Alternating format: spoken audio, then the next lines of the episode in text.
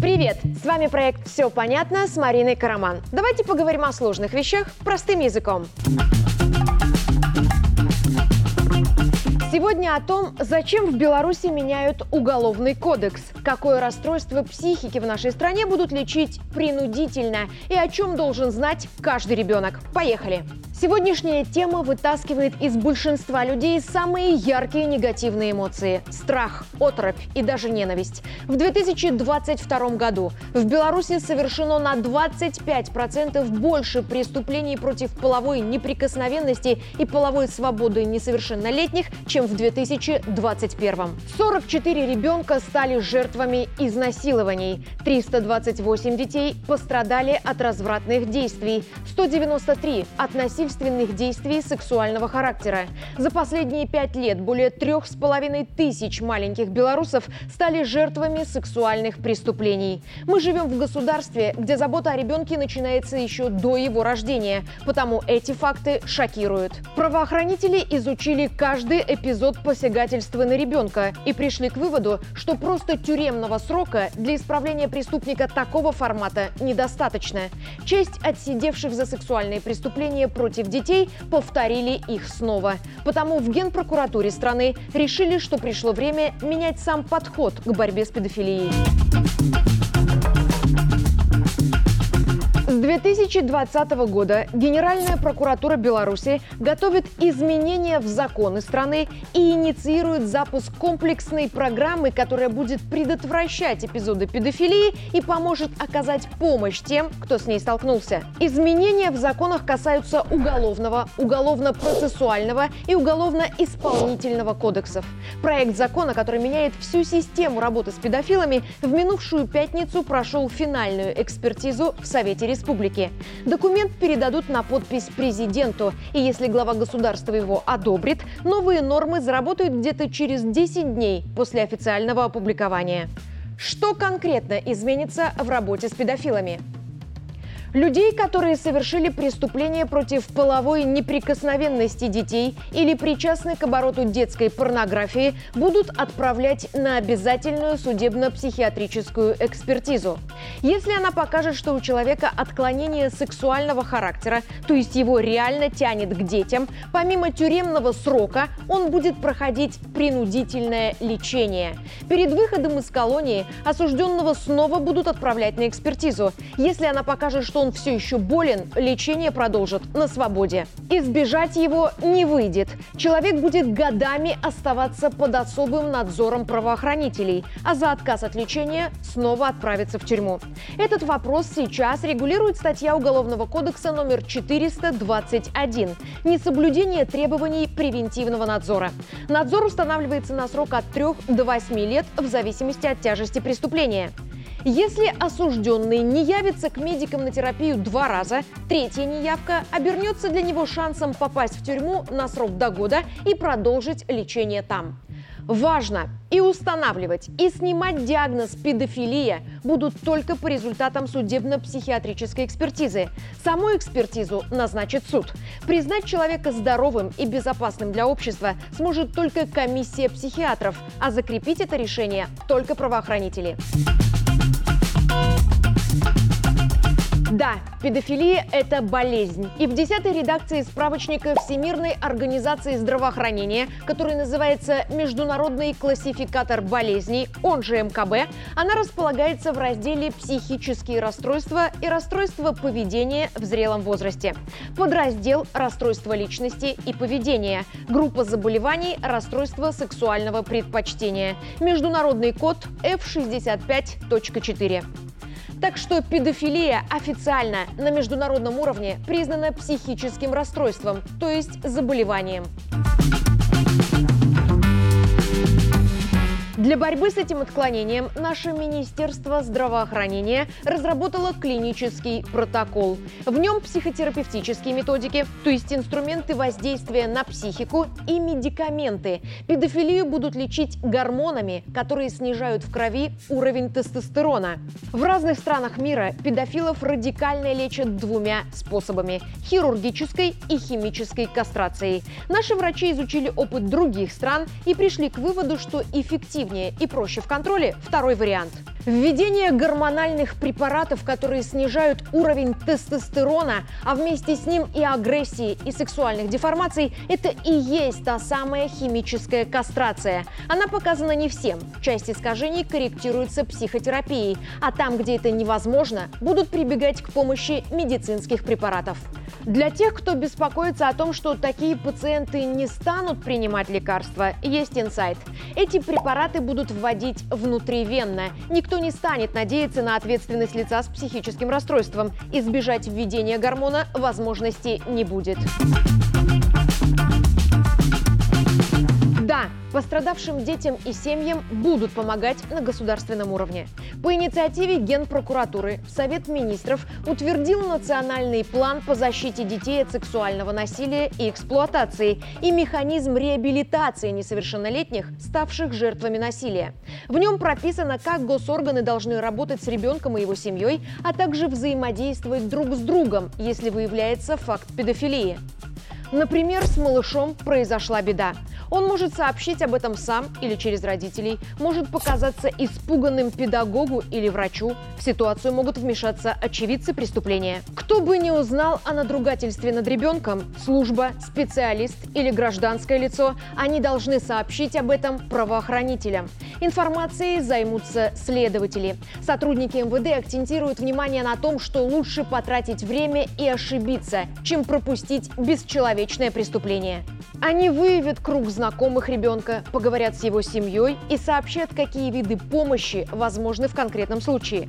Это может быть консультация юриста или психолога, помощь педагогов и врачей. Если эпизод произошел дома и нужно быстро разъехаться с агрессором, одному из родителей с ребенком могут предоставить временное жилье. Нет, посягательство на ребенка в семье – явление редкое. Всего 5% раскрытых эпизодов педофилии связаны с родственниками. Просто эти случаи шокируют, а медиаресурсы делают на них рейтинги. Основную массу таких преступлений совершают тихие соседи или люди, которых ребенок знает в лицо и легко идет с ними на контакт. Конечно, есть истории, когда ребенок подолгу жалуется маме на поведение ее супруга или сожителя. Иногда речь даже о дедушке. А мама настойчиво не верит ребенку и обрекает его на жизнь в аду. Вытаскивать такие факты на свет в том числе помогает план Генпрокуратуры по защите детей от сексуального насилия и эксплуатации на 23 и 24 годы. Он же позволяет предотвращать подобные преступления. Педагогов школ и медиков обучают распознавать подозрительные изменения в поведении ребенка и быстро выявлять в его окружении людей с отклонениями. Правоохранители работают над защитой детей в киберпространстве и в общественных местах. Поликлиники укомплектуют сексологами, чтобы люди, которые ловят себя на ненормальных желаниях по отношению к детям, могли прийти с этой проблемой к врачу и получить лечение добровольно. Случаи, когда белорусы приходили за подобной помощью сами, единичны, но они есть, а значит есть и смысл в таких специалистах. И если Генпрокуратура поселила в обществе здоровую настороженность и внимание к детям на улицах и ко взрослым в клиниках, то секреты работы спецслужб в интернете нам неизвестны. Известно лишь, что оперативники успешно выявляют в сети системных педофилов и распространителей детской порнографии. Этот вопрос в нашем законодательстве регулирует уголовная статья номер 343, примечание 1. По ней за изготовление или хранение порнографических материалов с изображением несовершеннолетнего можно получить до 4 лет тюрьмы. За повтор или такое же преступление, совершенное группой лиц, до 8 лет тюрьмы. Все то же самое, совершенное группой лиц с использованием ребенка для создания этого садистского контента, до 13 лет тюрьмы. Следователи говорят, что львиная доля педофилов, дошедших до реальных действий, начинали именно с просмотра детской порнографии. Потому подобные видео и фото должны быть признаны в обществе безусловным злом, без шанса на принятие или снисходительность. Правоохранители всегда докапываются до источника порнографического контента, чтобы за него не попали под статью случайные люди. Ведь ссылки на ролики и целые сайты с ними могут быть в интернет-рассылках. А вообще стоит помнить, что подобных материалов в открытом доступе нет.